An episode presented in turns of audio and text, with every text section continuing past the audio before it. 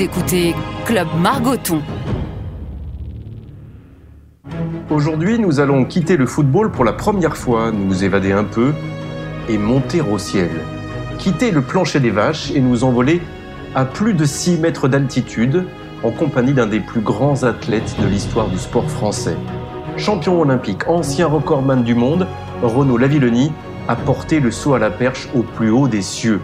Et à 33 ans, ce n'est peut-être pas fini. Bonjour Renaud. Bonjour Grégoire. Euh, merci de nous consacrer un peu de temps depuis Clermont-Ferrand, chez toi, où tu viens d'être opéré d'une fracture du pouce. Toi, le boulimique de travail qui a même installé un sautoir dans ton propre jardin.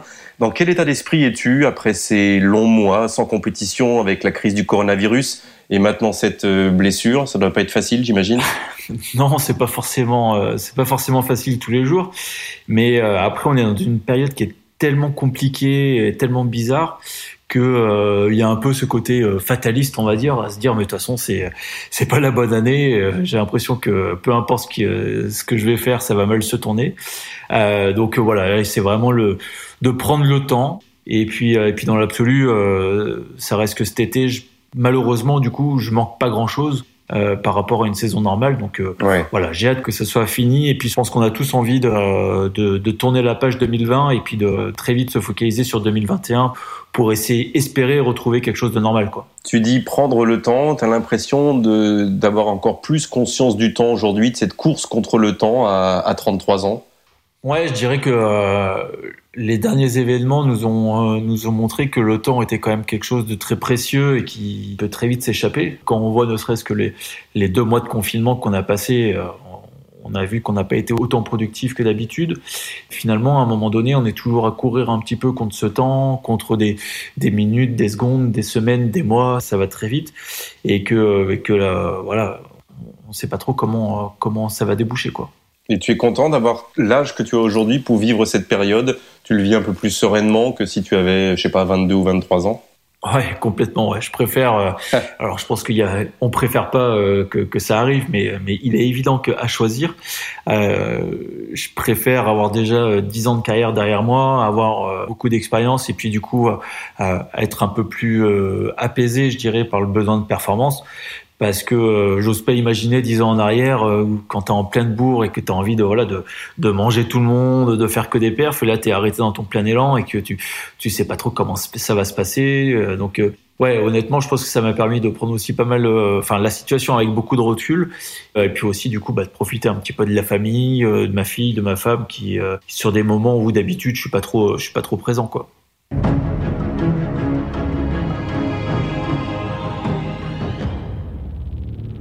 Bon, on va reparler de ces 15 ans de carrière évidemment, mais je voudrais remonter un peu plus loin encore, aux, origines. J'ai appris beaucoup de choses sur toi dans un très beau documentaire, évidemment, que tu connais, qui a été diffusé il y a quelques années, je crois, sur France 3, euh, chez toi à Clermont-Ferrand.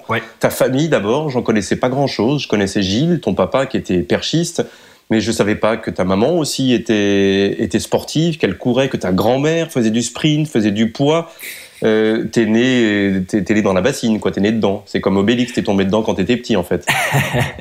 Euh, alors c'était pas des, c'était pas des sportifs de haut niveau, mais euh, mais voilà, il y a toujours eu une, une culture sportive. Oui. Euh, et c'est justement quelque chose qui est très important, c'est que on n'a pas besoin de, d'être issu d'une famille de sportifs de haut niveau ou euh, sa vie sport H24 pour pour devenir un grand sportif.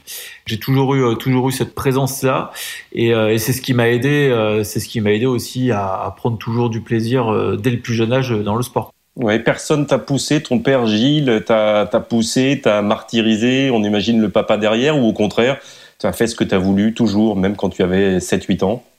J'ai souvent fait ce que j'ai plus ou moins voulu. En tout cas, c'est c'est c'est pas ma famille qui m'a poussé derrière le sport euh, parce qu'à un moment donné, euh, comme tous, hein, euh, je dirais quand on est jeune, on est encore un peu, on maîtrise pas tout, on n'a pas la notion de tout, mais mais quand on arrive à l'adolescence où là forcément les études c'est un peu plus important.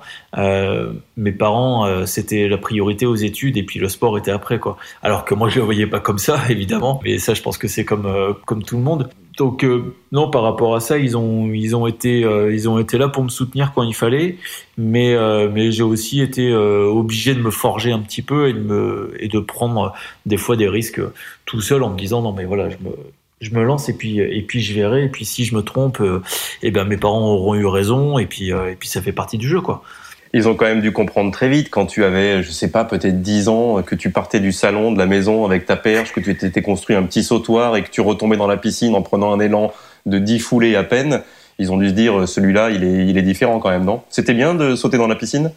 Ouais ouais, j'ai pris du j'ai pris pas mal de plaisir à faire ça, hein. c'était c'était cool. Après voilà, moi c'est vraiment le sport. Il y avait, il fallait que je fasse du sport, il fallait que je bouge, euh, et donc euh, euh, sur une période où, où, je faisais un petit peu moins de perches, euh, parce que euh, l'endroit où j'étais, euh, je pouvais pas, je pouvais pas forcément le pratiquer.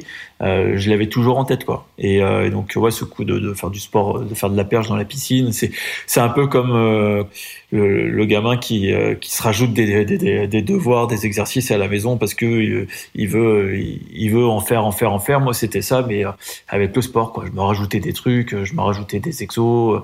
Donc, ouais, il savait bien que euh, le sport, c'était euh, compliqué de me le faire arrêter. Ça, c'est ça, c'est une évidence, quoi.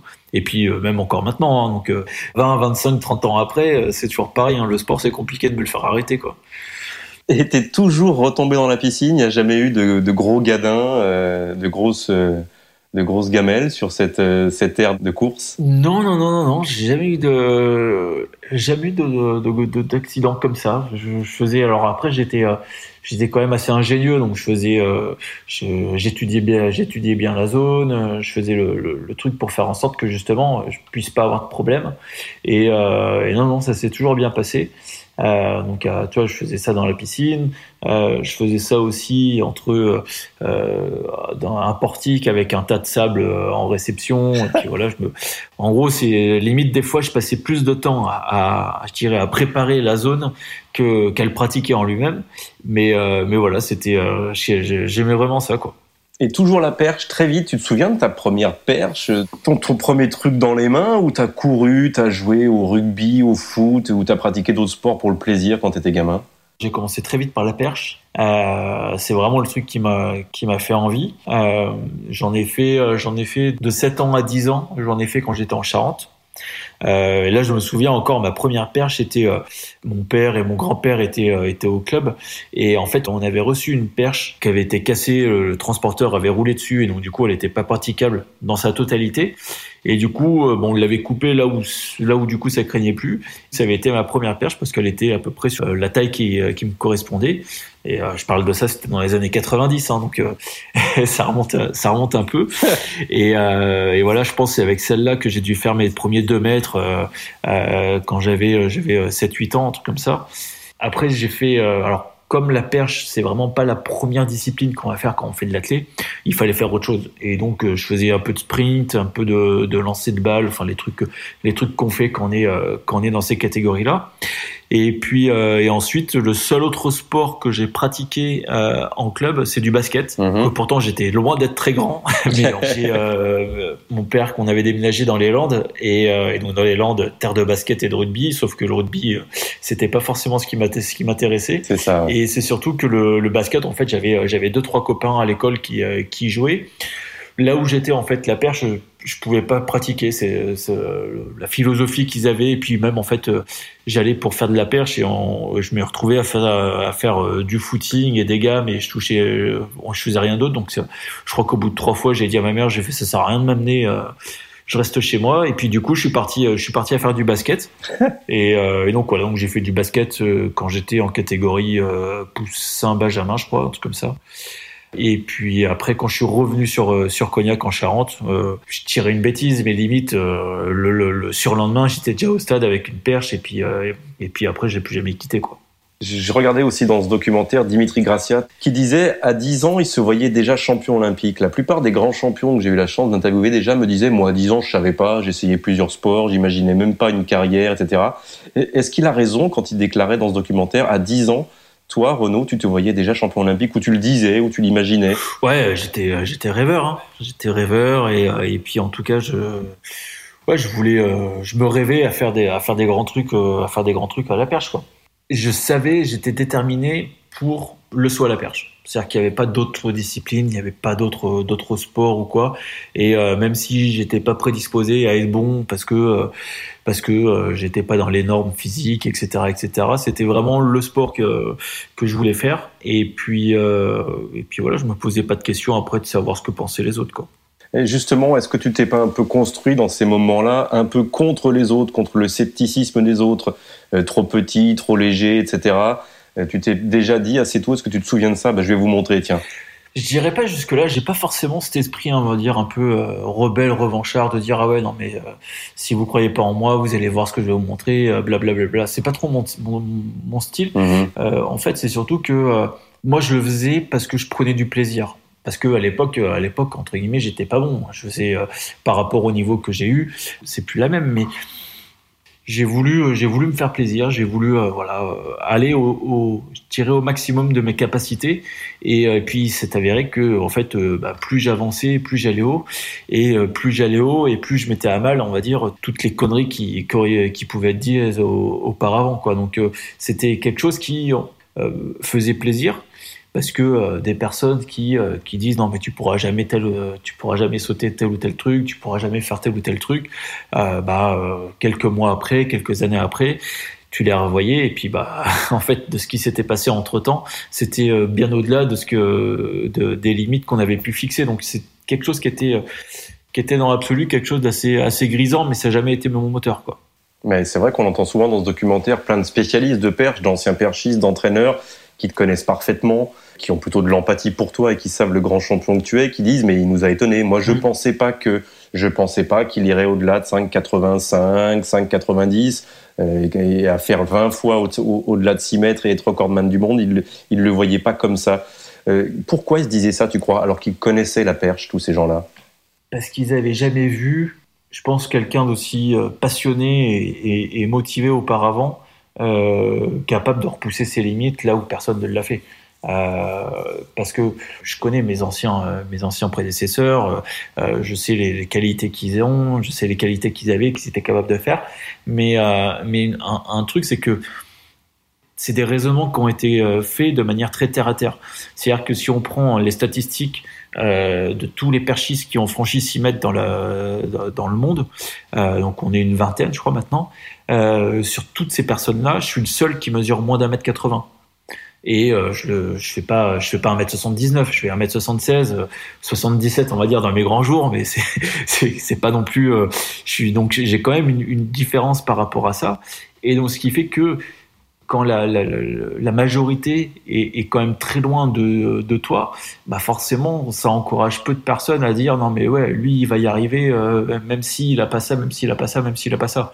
Et, et après, je pense que il y a aussi le, côté où il y, a des, il y a des forces, il y a des qualités qui ne sont pas mesurables. Et ça, pour moi, une de mes grandes qualités, c'est la passion que j'ai pour ma discipline et qui fait que, ouais, ça, c'est dans l'absolu, c'est pas mesurable au premier regard, quoi. Alors que euh, un mec, un mec qui, est musclé, qui est grand, qui a des qualités physiques, tu vas le voir direct et tu dis ouais, il a peut-être quelque chose, mais euh, mais ça se trouve c'est peut-être pas ça qui fait euh, que tu vas aller très haut. avant, un, perchiste, c'était euh, c'était un, un, mec qui faisait 1m80, 85, qui était rapide, qui était costaud, et puis et puis voilà, qui y allait quoi. Sauf que bah non, quand je suis arrivé, c'était loin d'être loin d'être tout ça, mais il y avait d'autres d'autres éléments que les gens ne pouvaient pas voir, qui ont vraiment pesé dans la balance quoi.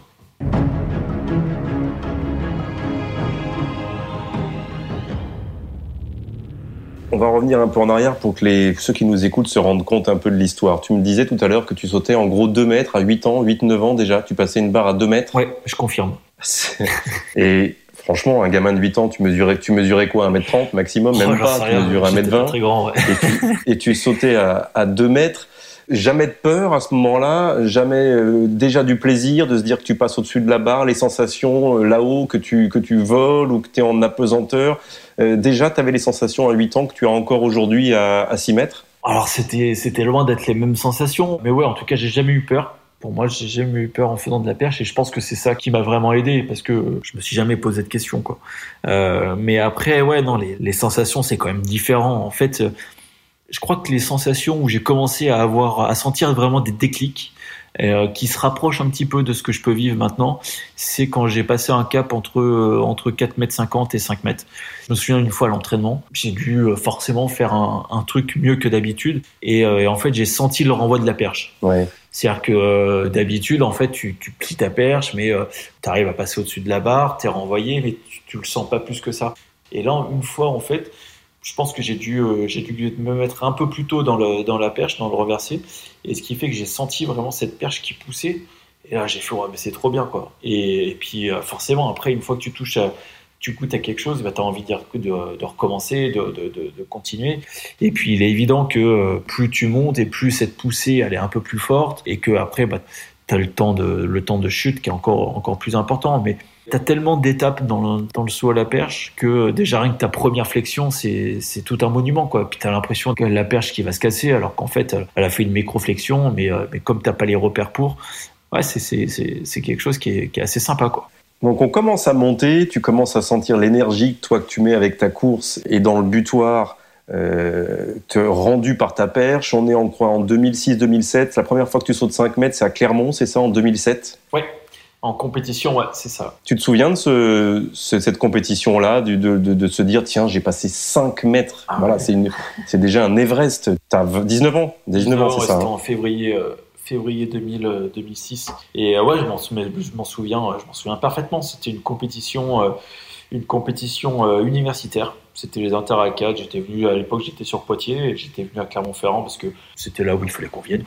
Et je crois que la compétition d'avant, j'avais dû faire, euh, j'avais dû faire 4 mètres 85 ou 4 mètres 90 et encore, je suis même pas sûr.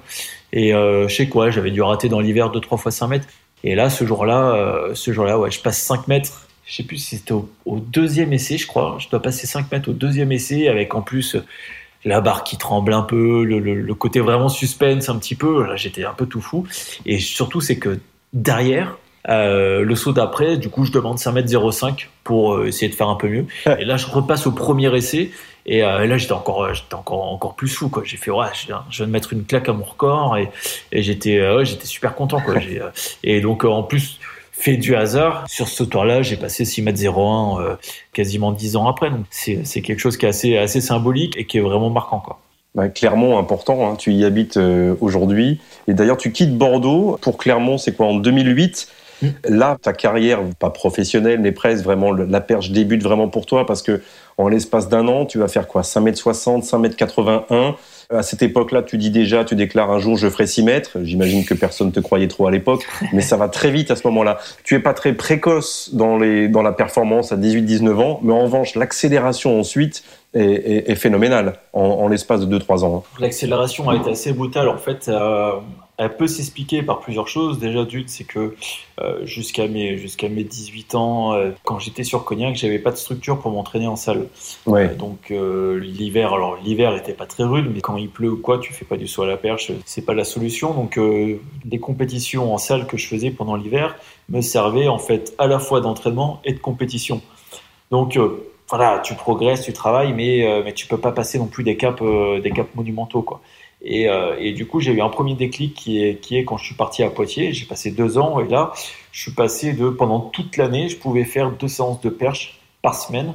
Euh, à l'inverse de quand j'étais à Cognac où je pouvais faire que euh, bah de en gros de novembre à, à mars je pouvais pas m'entraîner dehors euh, pas m'entraîner pendant pendant la semaine mmh. donc ça ça m'a fait déjà passer un cap et je suis passé de 4m70 à 5m45 en deux ans donc c'était quand même assez important et, et ensuite après j'ai fait un an à Bordeaux et, et quand je suis arrivé sur Clermont j'ai redéveloppé encore des, des, des, des, facultés.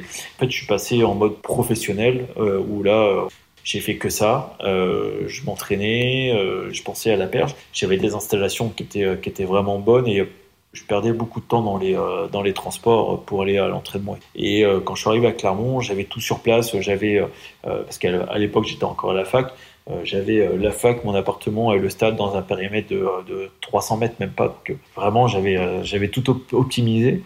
Les déclics se sont validés de manière très rapide et ouais, je suis arrivé à je suis arrivé à, Clermont, j'avais un record à 5,70 et euh, un an après, euh, enfin six mois après, je fais 5,80 et un an après, je fais euh, je fais 6 mètres, donc ce qui était assez, ce qui était ouais, ce qui n'était pas normal, quoi. Enfin, pas normal. Dans l'absolu, une progression comme ça, on, on l'a quasiment pas vu, quoi. Je te confirme que c'est à l'époque même, ça sera le, record de France. Le, les 6 mètres, c'est comme quoi? C'est comme les 9 secondes 75 au 100 mètres. C'est vraiment la, la, barre ultime du, du perchiste. Et toi, tu y penses déjà quand tu es encore à 5 mètres 50 et 5 mètres 60. Tu sais et tu dis que tu feras 6 mètres un jour. Ouais, j'y euh, pense. C'est voilà, j'étais euh, j'étais déterminé. J'étais euh, un truc qu'on pourra jamais m'enlever, c'est la motivation. J'ai toujours été ultra motivé, des fois peut-être même trop, mais en tout cas, ouais, j'ai jamais douté de moi. Je pense que j'ai eu aussi la chance de pouvoir mettre tout en application et d'avoir été capable de faire ce que plus ou moins je disais. Je me suis donné aussi les moyens d'y arriver et c'est quelque chose qui était aussi important parce que voilà des euh, je dirais des talents j'en croise euh, et j'en ai croisé depuis euh, depuis aussi pas mal d'années. Et sauf qu'à un moment donné il y a toujours un choix qui est à faire. Il y a toujours un choix qui fait que bah ouais peut-être qu'il faut que tu quittes ta famille peut-être qu'il faut que tu quittes un endroit où tu es bien pour pour te bouger parce que là il y a certains trucs qui sont pas mesurables qui qui peuvent avoir un, meilleur impact et, ça tout le monde n'est pas capable de le faire tout le monde n'est pas capable de, euh, de sortir de sa zone de, de, confort, on va dire, pour, euh, pour se mettre en danger, mais pour se mettre en danger, pour être encore meilleur, quoi. Moi, je dirais plus ou moins, c'est ce que j'ai fait en allant à Clermont. Et, euh, et, derrière, après, ça a fait que décupler mon, mon potentiel. Et, et ouais, cette barre des 6 mètres, c'est vraiment la barre mythique. C'est, c'est, c'est vraiment le, le Graal de tout perchiste de dire ouais, tu, tu, tu changes de 5 en 6, c'est, ça, ça a de la gueule. Quoi. c'est, euh, c'est comme les 2,40 à la hauteur. Enfin, il y a, y, a, plein de, y a plein de barres, euh, il y a plein de, de, performances comme ça qui sont, qui sont très symboliques. Et ouais, non, ça, c'est, c'est quelque chose qui, qui est très marquant. Quoi.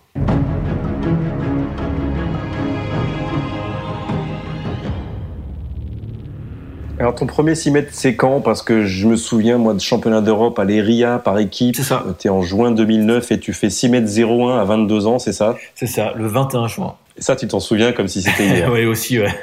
Ça, ce, ce week-end-là, il est marqué et je m'en souviens, je m'en souviens vraiment, vraiment bien. Et bon, après, euh, bon, déjà, je pense que j'ai une bonne mémoire, donc ça aide. Mais quoi qu'il arrive, c'est des, des, événements comme ça, tu, ouais, tu, t'es, comment dire, t'es, marqué, c'est imprimé, c'est gravé, quoi. Et alors, ce qui se passe au-dessus de la barre, parce qu'il est comment ton saut à 6 mètres 01, tu te souviens? Je sais pas, je crois que je l'ai revu, tu, tu, lui mets un sac à la barre, non Ou tu passes juste, j'ai l'impression que c'est assez facile. Euh, je passe assez facile, ouais. Euh, j'ai eu un eu un concours qui a été long à se mettre en place, on va dire. Mais, euh, mais ouais, à 6 mètres, je fais un saut, euh, bah, je peux pas dire que techniquement ce soit le meilleur. je pense que c'est par rapport à ce que je faisais à ce moment-là, c'était c'était plutôt plutôt pas mal. Et, euh, et c'est surtout c'est quoi? J'ai eu de la marge. Je me, je me souviens encore que quand je suis en, quand je suis en haut, euh, c'est toujours cette sensation où tu es, au-dessus de la barre, tu l'as pas touchée, tu la vois, tu commences à redescendre et tu sais qu'elle va rester, et là, bah, c'est bon quoi. Tu, le cerveau il déconnecte et puis tu, euh, tu fais, euh, tu fais tout et n'importe quoi presque. Donc euh, moi je me souviens que quand, quand je suis en train de célébrer que du coup que je cours en sortant du tapis, je, fais des sauts de cabri, je fais des, trucs comme ça. Et je sais qu'à un moment donné j'ai ma cheville qui est partie. Je pense j'aurais pu me faire une cheville, c'était pareil. Mais non, du coup je me suis pas fait mal. Mais ouais c'est des trucs où j'ai toujours cette, cette, on va dire cette, cette manière de, de déconnecter le cerveau un petit peu et de vraiment de, de laisser le corps s'exprimer, euh, de se faire plaisir et puis après bon on reconnecte et puis euh, et puis on va aller on va aller euh, passer à la barre suivante mais mais ouais ça me permet de ça me permet de vraiment savourer et profiter au maximum le, le moment présent quoi. Et ce saut de juin 2009 à 6 mètres 01, tu nous le décris de, façon très connectée, justement. Euh, tu arrives sur la barre, tu te vois passer au-dessus, tu vois que tu touches pas, tu vois que ça reste dans les taquets. On est toujours étonné quand on regarde de la perche, quand on la commente, quand on vous regarde, de te voir lever les bras alors que tu viens à peine de, de passer la perche. Quelle est la sensation que tu as justement à ce moment-là? C'est quoi? C'est un quart de seconde, même pas?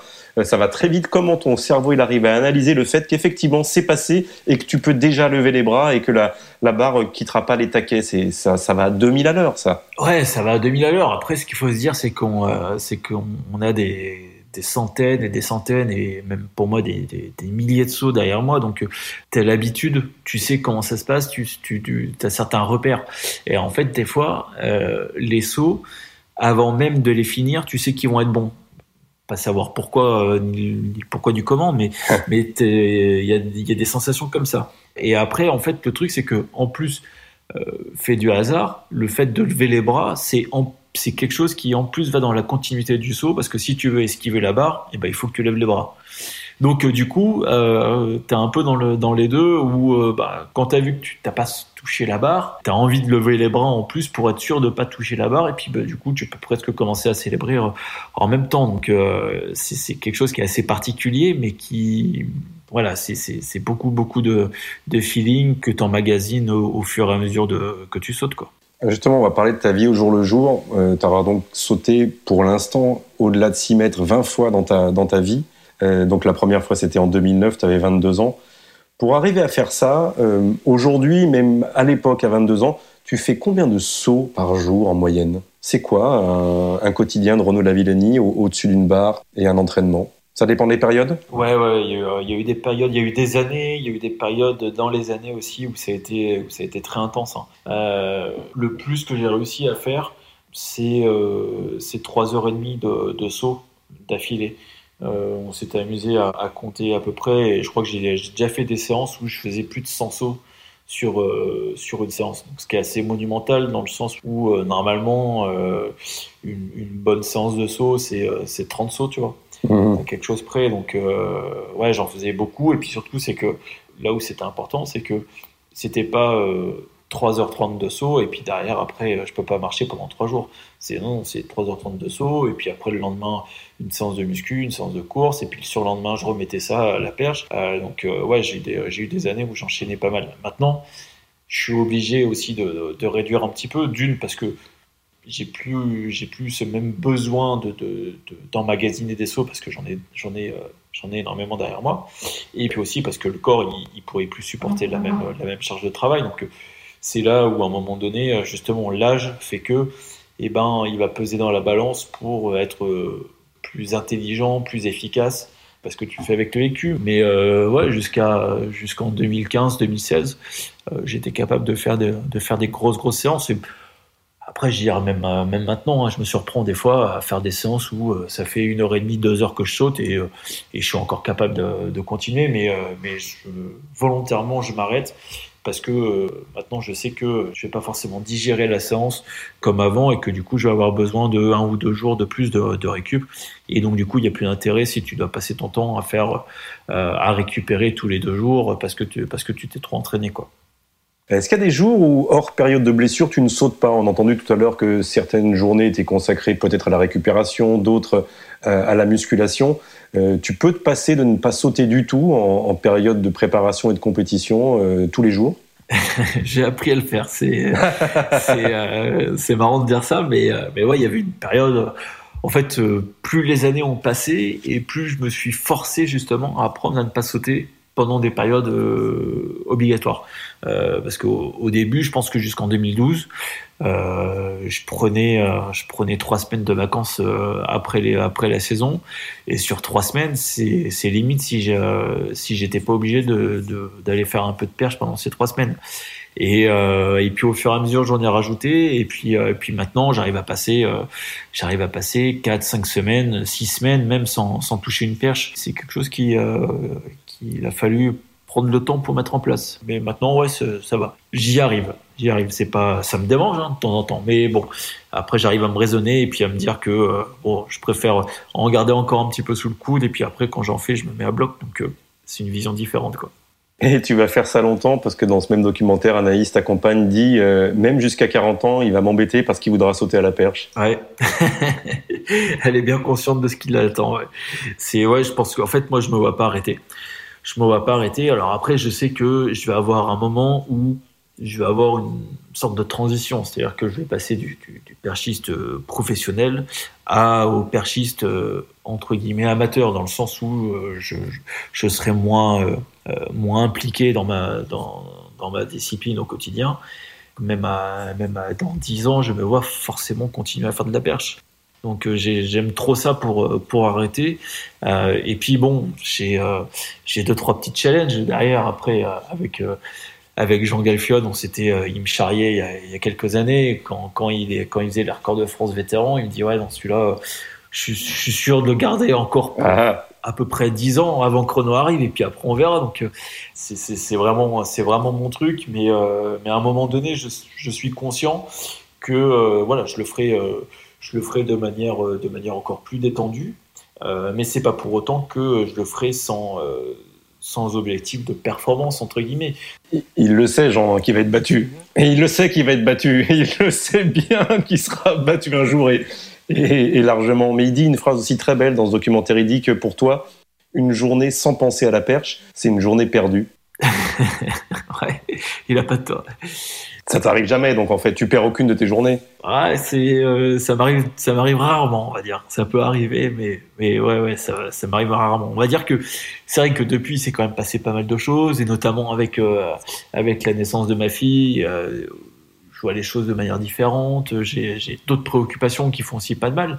Mais, mais ouais, non, c'est sûr que de toute façon, quand t'as un sautoir qui est dans le jardin, juste à côté du bureau, tu te dis que ouais, forcément, la perche, la perche t'es fait pour y penser euh, très souvent quand même. Le bureau, c'est pas ton bureau, Renaud, c'est ton sautoir. Hein. Nous, on l'a tous compris.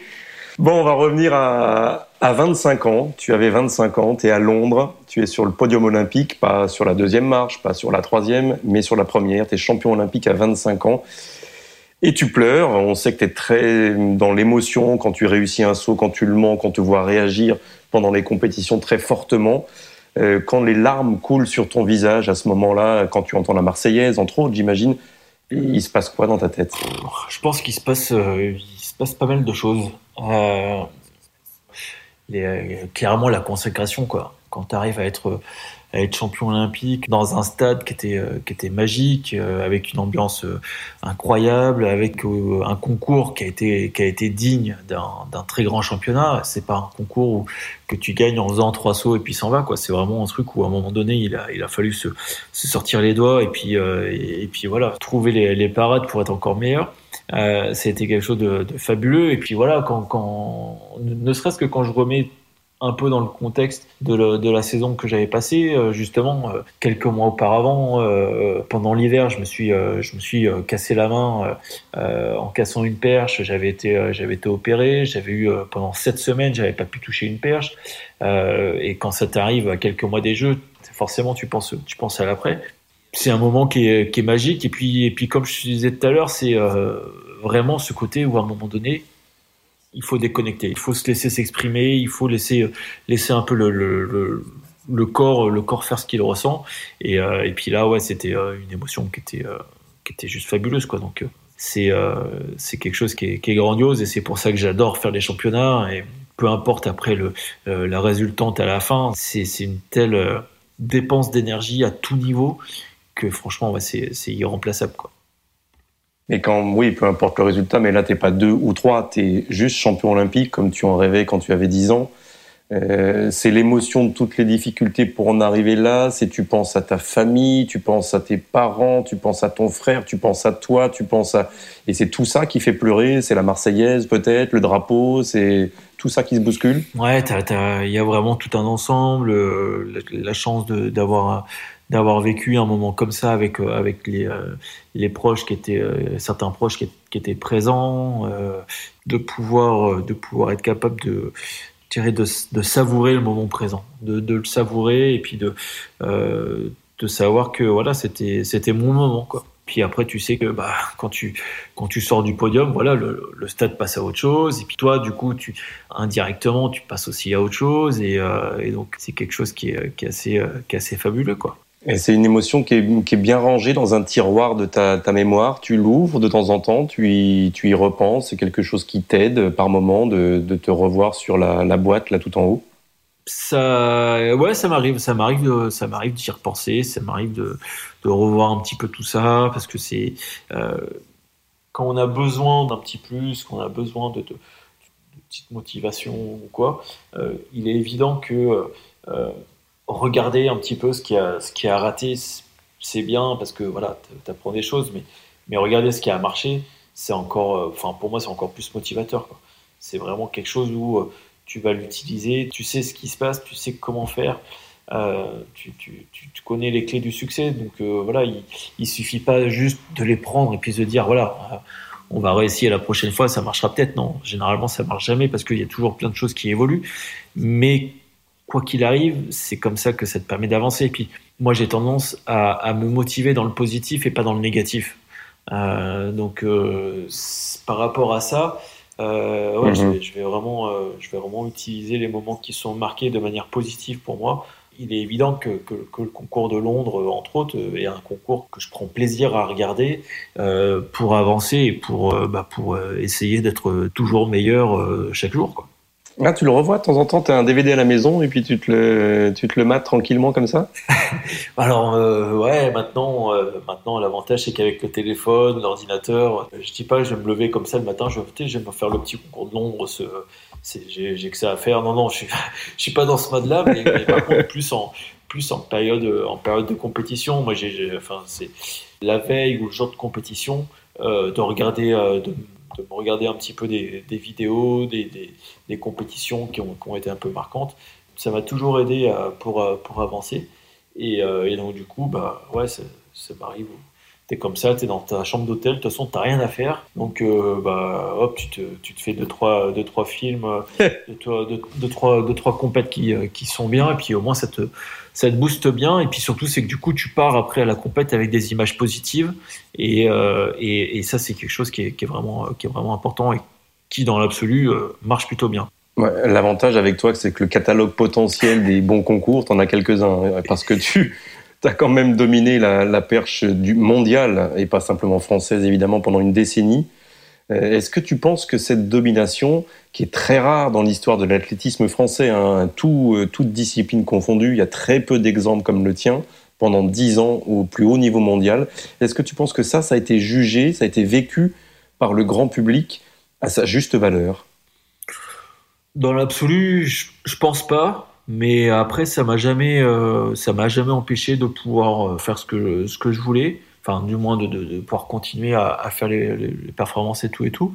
Euh, le seul truc c'est quoi là, je suis lucide, hein, le saut à la perche c'est pas forcément euh, la, discipline qui est la plus qui est la plus marquante. Euh, après, on, je vois bien comment la société aussi évolue et, aussi est dépendante du niveau d'information qu'on lui donne. Et, il est évident que bah, quand déjà ton sport passe très rarement à la télé ou tout du moins très rarement sur les chaînes publiques, euh, bah, les gens du coup sont un peu moins impliqués dedans. Euh, alors que euh, voilà, si tu sais que pendant trois mois tous les week-ends tu vas être sur une chaîne où tout le monde peut te voir, forcément les, les, gens vont, vont avoir la notion de la valeur de ce que tu fais de manière beaucoup plus simple.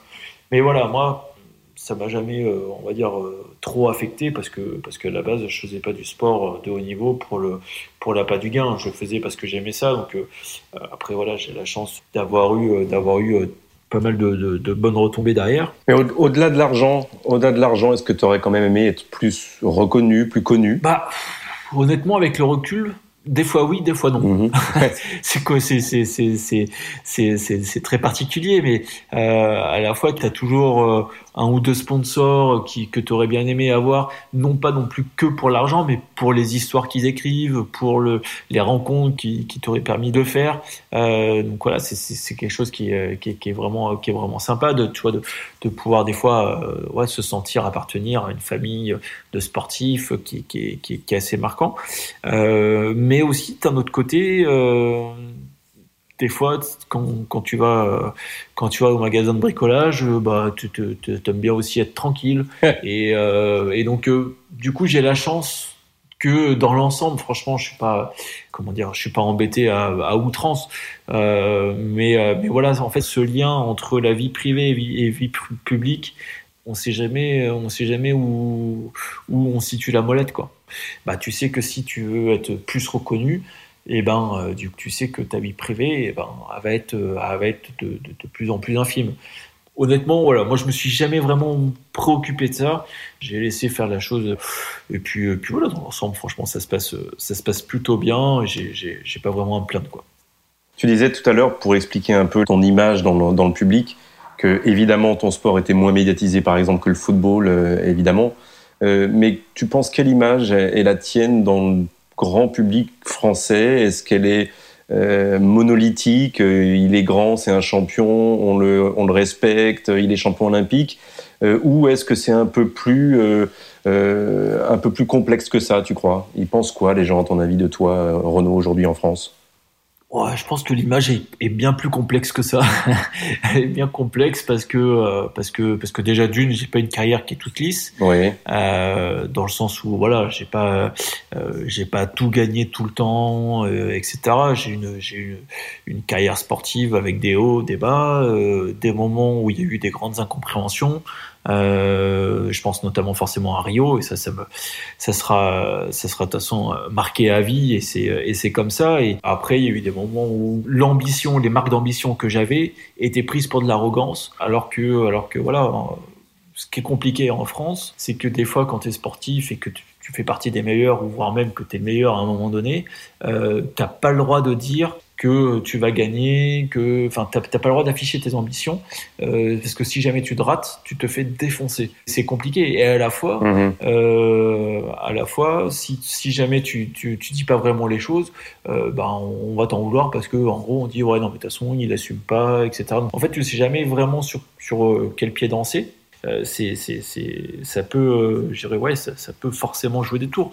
Mais euh, non, je pense que de toute façon, quoi qu'il arrive, euh, du grand public, le, fait d'avoir été champion olympique et ensuite d'avoir battu le record du monde de Boubka, qui était quand même le, un des records du monde les plus mythiques dans l'athlète, et, puis surtout d'une personne qui, a, marqué une, génération de, de, sportifs et non sportifs, ouais, c'est quelque chose qui a été énormément respecté, quoi.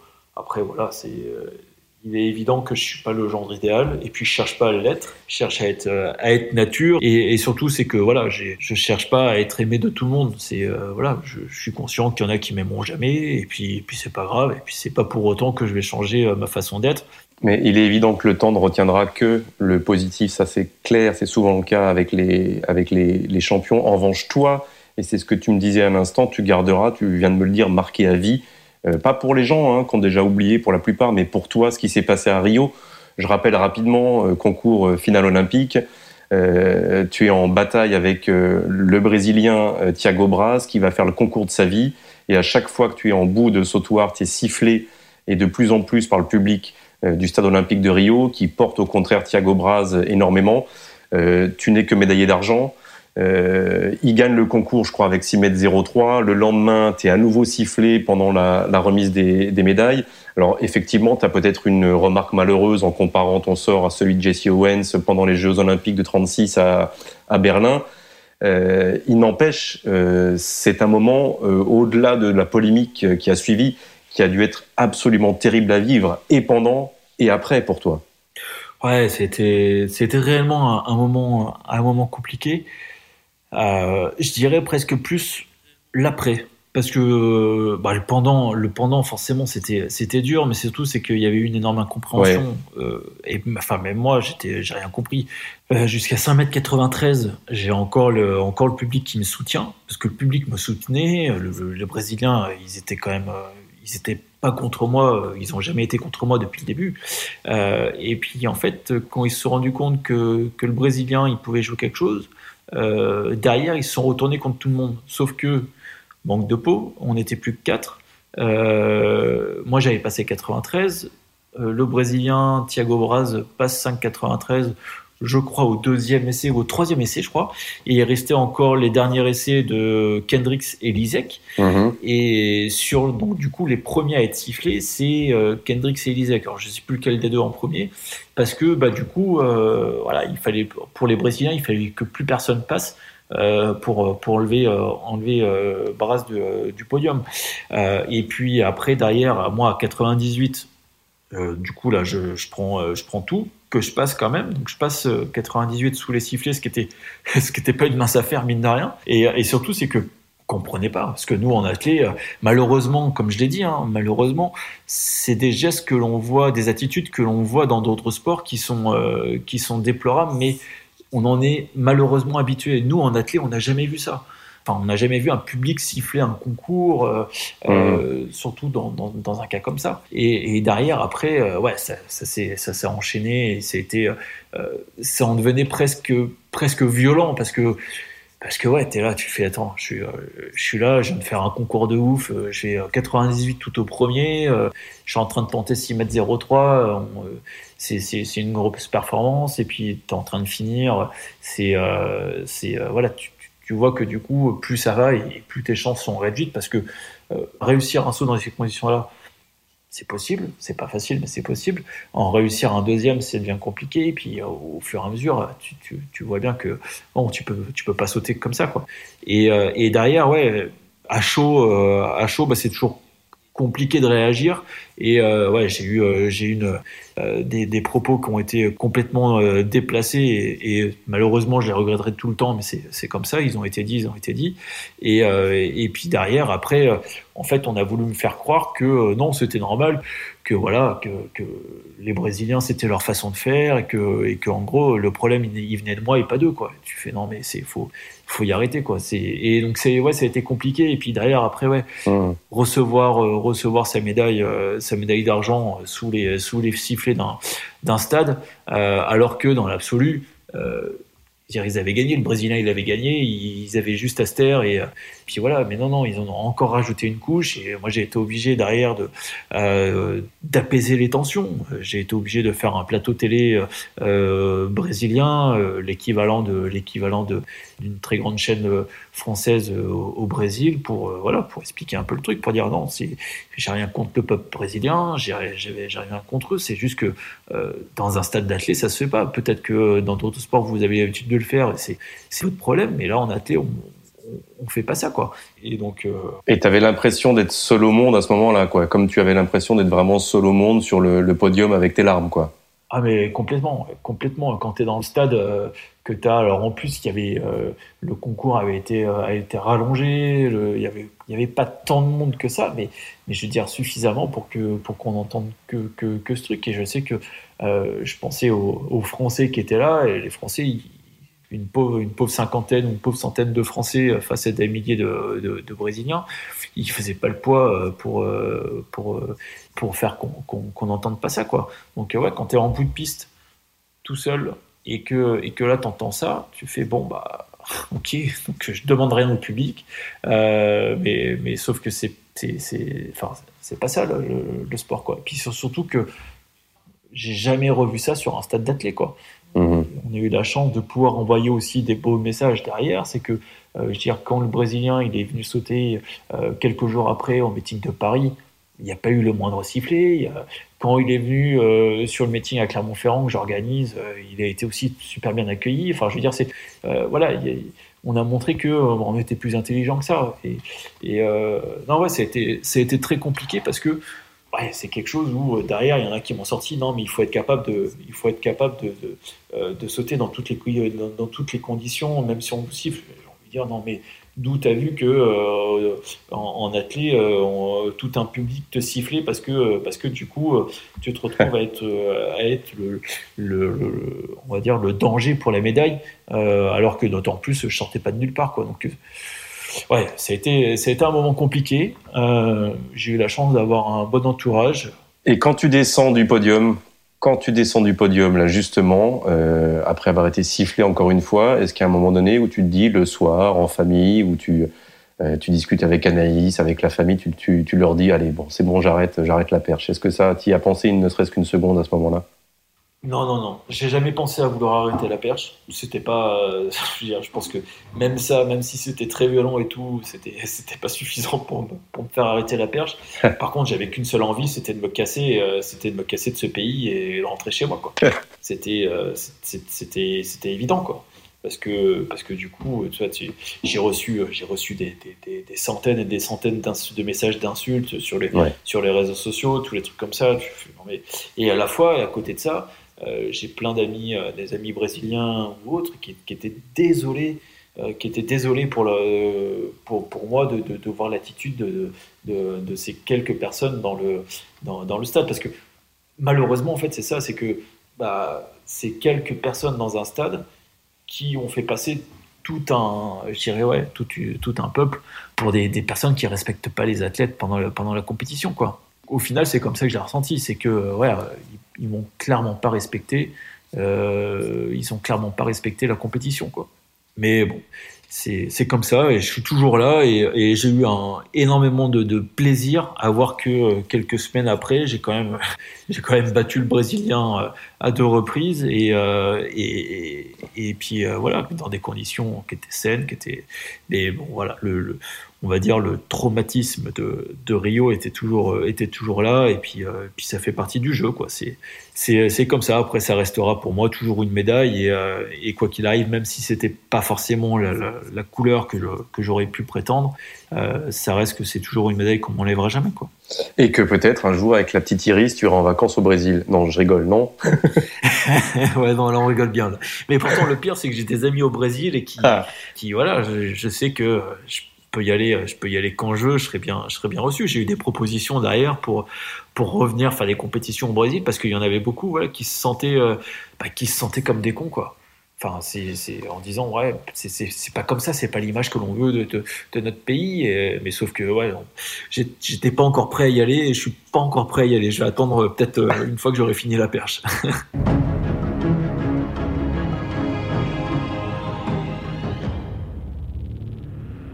Ben justement, une fois que tu auras fini la perche, euh, qu'est-ce que tu réponds à ceux qui pensent que tu devrais arrêter la perche, euh, que tu n'as plus peut-être sauté 6 mètres, je crois, depuis 2016 Tu penses quoi, toi, à ce moment-là? Tu te dis, non, je suis encore bien. Après tout, Boubka, il sautait encore à 6 mètres 05 à 33 ans. Après, il a eu des blessures, certes, mais il pouvait être très très fort encore à 33 ans.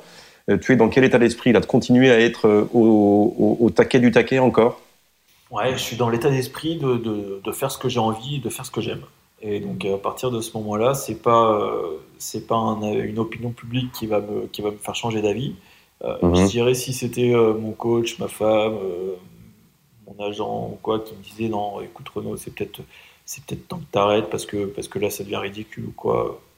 Je les écouterai. Je suis pas sûr de, de, de, faire forcément ce qu'ils me diraient, mais en tout cas j'écouterai. Là là non, le, le truc c'est que faut dire une chose, euh, dans le soit la perche et dans le sport en général, euh, d'une, il n'y a pas que la première place qui compte. Euh, enfin, tout du moins, en tout cas dans les sports individuels, c'est, il y en a qui ont fait toute une carrière sans jamais gagner une seule compétition et qui pour autant ont fait des super carrières. donc, moi, j'ai eu la chance d'avoir quand même dix années très fructueuses et que là, maintenant, j'ai quand même montré que je suis encore capable de sauter haut parce que, parce que malgré tout cet hiver, euh, cet hiver, alors oui, euh, forcément, j'ai perdu le record du monde. Euh, il y, a un extraterrestre qui, saute avec nous et qui fait que gagner une compétition face à, Duplantis, ça va être compliqué, mais compliqué ne veut pas dire insurmontable. Et que, surtout, s'il y a moyen de faire deuxième, troisième derrière, bah, c'est toujours ça de bon, à prendre. Quoi. Puis, Accepter de ne plus gagner, ça fait partie des possibles avec toi, donc? Non, parce que c'est pas c'est pas définitif. Il y a des compétitions où Duplantis sera pas là. Il y a, il y a toujours, enfin, il y a, toujours, et puis il y a toujours moyen de gagner. Je veux dire, moi j'ai été dans cette position-là quand j'avais le record du monde, quand j'étais en pleine bourre, et euh, bah, je gagnais pas tous les concours. J'en gagnais beaucoup, certes, mais il y avait toujours une ou deux fois où, bah ouais, t'attends la faille. Et puis euh, là, du coup, je me retrouve dans une position qui est quand même, dans l'absolu, presque la meilleure, et que j'ai pas eu souvent, qui est d'être le chasseur et pas le chassé que quand tu es chassé, euh, tu te retrouves avec euh, tout, un groupe euh, qui est derrière toi, qui veut qu'une seule chose, c'est ta tête et te battre. donc le moindre faux pas, bah, tu sais que c'est compliqué. et là, l'avantage, c'est que d'être dans le groupe des chasseurs, eh ben, entre guillemets, c'est, c'est imagé, mais dans l'absolu, on est plusieurs à vouloir faire tomber, à vouloir le faire tomber. Donc, il faut juste trouver la bonne opportunité. Et donc, non, ouais, c'est pour moi, c'est bon, quoi. Et ce que dit Philippe, euh, ce que dit Philippe Danco, son entraîneur, justement, sur le fait que Duplantis, euh, cet hiver, avec ses 6 mètres 18, euh, t'as dépossédé de ton record du monde, il dit que ça t'a enlevé un poids. Et j'ai l'impression même que ça a renforcé ta motivation pour, euh, pour continuer. Ouais, c'est pas, c'est pas improbable. c'est pas improbable dans le sens où, où du coup, maintenant, j'ai plus la, enfin, il est évident que là, j'ai plus la pression, j'ai plus l'attente qu'il y avait comme auparavant. Là, euh, maintenant, oui, bah, c'est plus moi le numéro un du monde. Euh, c'est euh, Duplantis. Euh, après, il y a Kendricks. Et puis, bah, moi, je suis, un, peu, derrière. Mais ça me permet de, peut-être être, plus efficace, plus, cibler mes résultats. Et je veux dire, cet hiver, pour moi, a été, quand même quelque chose d'assez révélateur. J'ai galéré pendant, pendant quasiment toute la saison et j'avais coché une case parce que ah, du coup, on avait les championnats du monde qui étaient annulés, mais du coup, quand je suis arrivé au All-Star Perche by Quartus à Clermont-Ferrand, euh, c'était là la compétition que j'avais ciblée. C'était la compétition où il y avait Kendricks, euh, euh, et Duplantis qui étaient les trois réunis. Et, puis au final, c'est là où moi j'ai été le meilleur. Euh, je suis dans l'absolu qu'à 7 cm de, Duplantis sur cette compétition-là, et puis je suis devant Kendricks en faisant 5,94. Et ça m'a montré une chose, c'est que ouais, je, capable de répondre présent. Donc je préfère maintenant me retrouver dans une situation où les la, je dirais la saison est plus ou moins un peu compliquée. pas tout le temps, j'espère, mais, mais que euh, à partir du moment où j'arrive au championnat, où je sais que je suis capable de sauter haut, euh, je sais que j'y arriverai. C'est sûr. Et donc par rapport à ça, euh, voilà, je préfère, je préfère encore aller chercher quelques médailles parce que pour moi, je pense que j'ai pas, j'ai pas encore, j'ai pas encore clôturé le, clôturé le, le, le, le compte des médailles. Hein. J'en ai encore à aller chercher. Et puis après, on verra, on verra de quelle couleur elles seront. Et puis, euh, et puis c'est pas grave. Hein, je sais pas. Je les médailles, les médailles d'argent et les médailles de bronze, euh, elles ont, elles ont aussi beaucoup de valeur euh, dans une dans une collection qui est quand même assez grande, quoi. tu te retrouves un peu dans ce gamin, dans Mondo du Plantis qui a 20 ans aujourd'hui. Tu te revois Ouais, un petit peu. Un petit peu, un petit peu parce que parce que voilà, il est il, il se pose pas forcément de questions. Euh, il y va, il attaque, il est, euh, il est, ouais, c'est son, il a la maîtrise. Et puis, surtout, c'est qu'il a, les performances aussi, quoi. Mais euh, ouais, ouais c'est en plus quelqu'un que, que, que j'apprécie beaucoup, à qui j'ai, je passe, je passe toujours de, très bons moments. Donc ouais, c'est quelque chose qui est, qui est plaisant. Et puis, je suis lucide, hein, je pense que c'est pas les 6 mètres 18 de, de cet hiver, c'est pas, pas la fin pour lui, mais mais voilà, on sait jamais de ce qui peut se passer euh, dans le futur. Donc, euh, c'est quelqu'un avec qui, justement, je pourrais, euh, je pourrais être amené à partir en vacances sans, sans trop de soucis. Tu vois. C'est, c'est, rare hein, dans les, avec des personnes avec qui on, on fait des compètes ou quoi, qu'on est en concurrence, de dire, voilà, avec un tel ou un tel, on pourrait partir en vacances, alors que dans la majorité des cas, c'est, pas forcément la, la, première chose qu'on irait faire. Mais, mais ouais, non, c'est, puis c'est un gamin qui est, bourré de talent, donc Là-dessus, il n'y a, pas trop de, a pas trop de doute. Hein. J'imagine bien les vacances de la Villeneuve du Plantis sur la plage avec le sautoir improvisé et, les perches à se, tirer la bourre. Mais en plus, il, est, il nous rappelle à tous, en plus, ce que tu étais. Voilà, c'est une crevette comme tu étais une crevette à 20 ans. Et lui aussi, il perpétue un peu ce, ce style de perchistes qui ne sont pas les perchistes euh, russes ou soviétiques euh, ou de, de l'Europe de l'Est des années 90. Ah, il, s'est quand même bien étoffé. Hein. Oui. Mais ce qui est trompeur, c'est que quand il, en fait, euh, on a tous en, tête l'image de lui, du gamin de 15 ans, euh, qui, est vraiment qui est tout frêle et tout, alors que euh, ouais, ça fait quand même, ça fait deux ans qu'il il est quand même, il est grand déjà, hein, il fait 1m82 je crois, un truc comme ça. mais c'est juste que ouais, là, il, il s'est encore bien développé, mais oui, c'est pas la, c'est sûr qu'on le met à côté de Lisek, c'est un, un enfant. Mais, mais non, c'est bien parce que c'est quand même assez, on va dire, humain en, termes, de, en termes de gabarit. Quoi.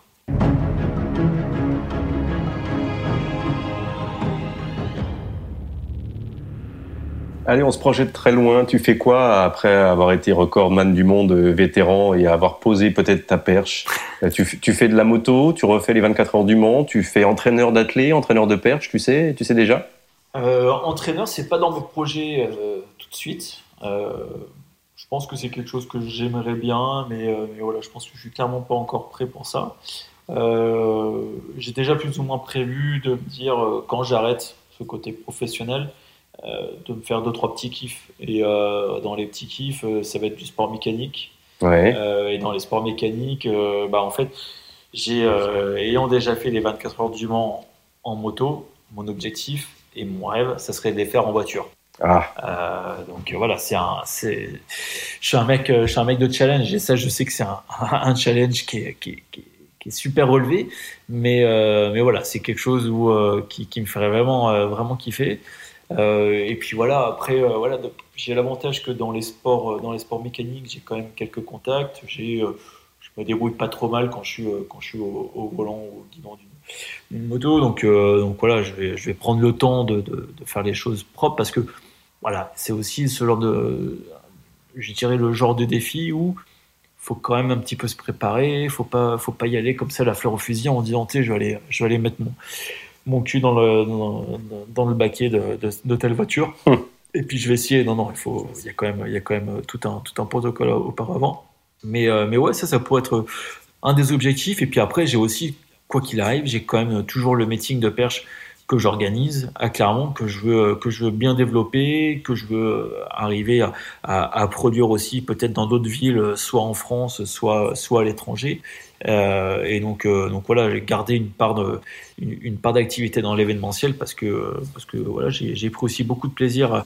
De, enfin, je prends toujours beaucoup de plaisir depuis cinq ans à faire ça, et, euh, et puis ça me permet de, aussi d'être d'être au contact de ma de ma discipline la plus proche, quoi. Et peut-être voir un jour dans ton meeting un gamin battre le record du monde comme tu avais pu le battre à Donetsk devant devant Sergei Boubka. C'est vrai que c'est une ça serait une belle récompense. Exactement. En deux minutes, même si ça mériterait trois heures, euh, la situation actuelle de l'athlé en France, qu'est-ce que tu en penses de cette image très brouillée, de cette absence, à part toi et quelques-uns euh, très rares de, de performances euh, aujourd'hui L'affaire Claude Boxberger, et puis Clémence Calvin, et puis au niveau mondial, Christian Coleman, le sprinter américain champion du monde, qui sera peut-être suspendu, le procès de la mine Diac, euh, et tout ça qui se mélange, euh, est-ce que tu, souffres avec, euh, avec tout ça pour, pour l'athlétisme français et mondial? C'est une période particulièrement compliquée Ouais, c'est une période qui est assez, compliquée.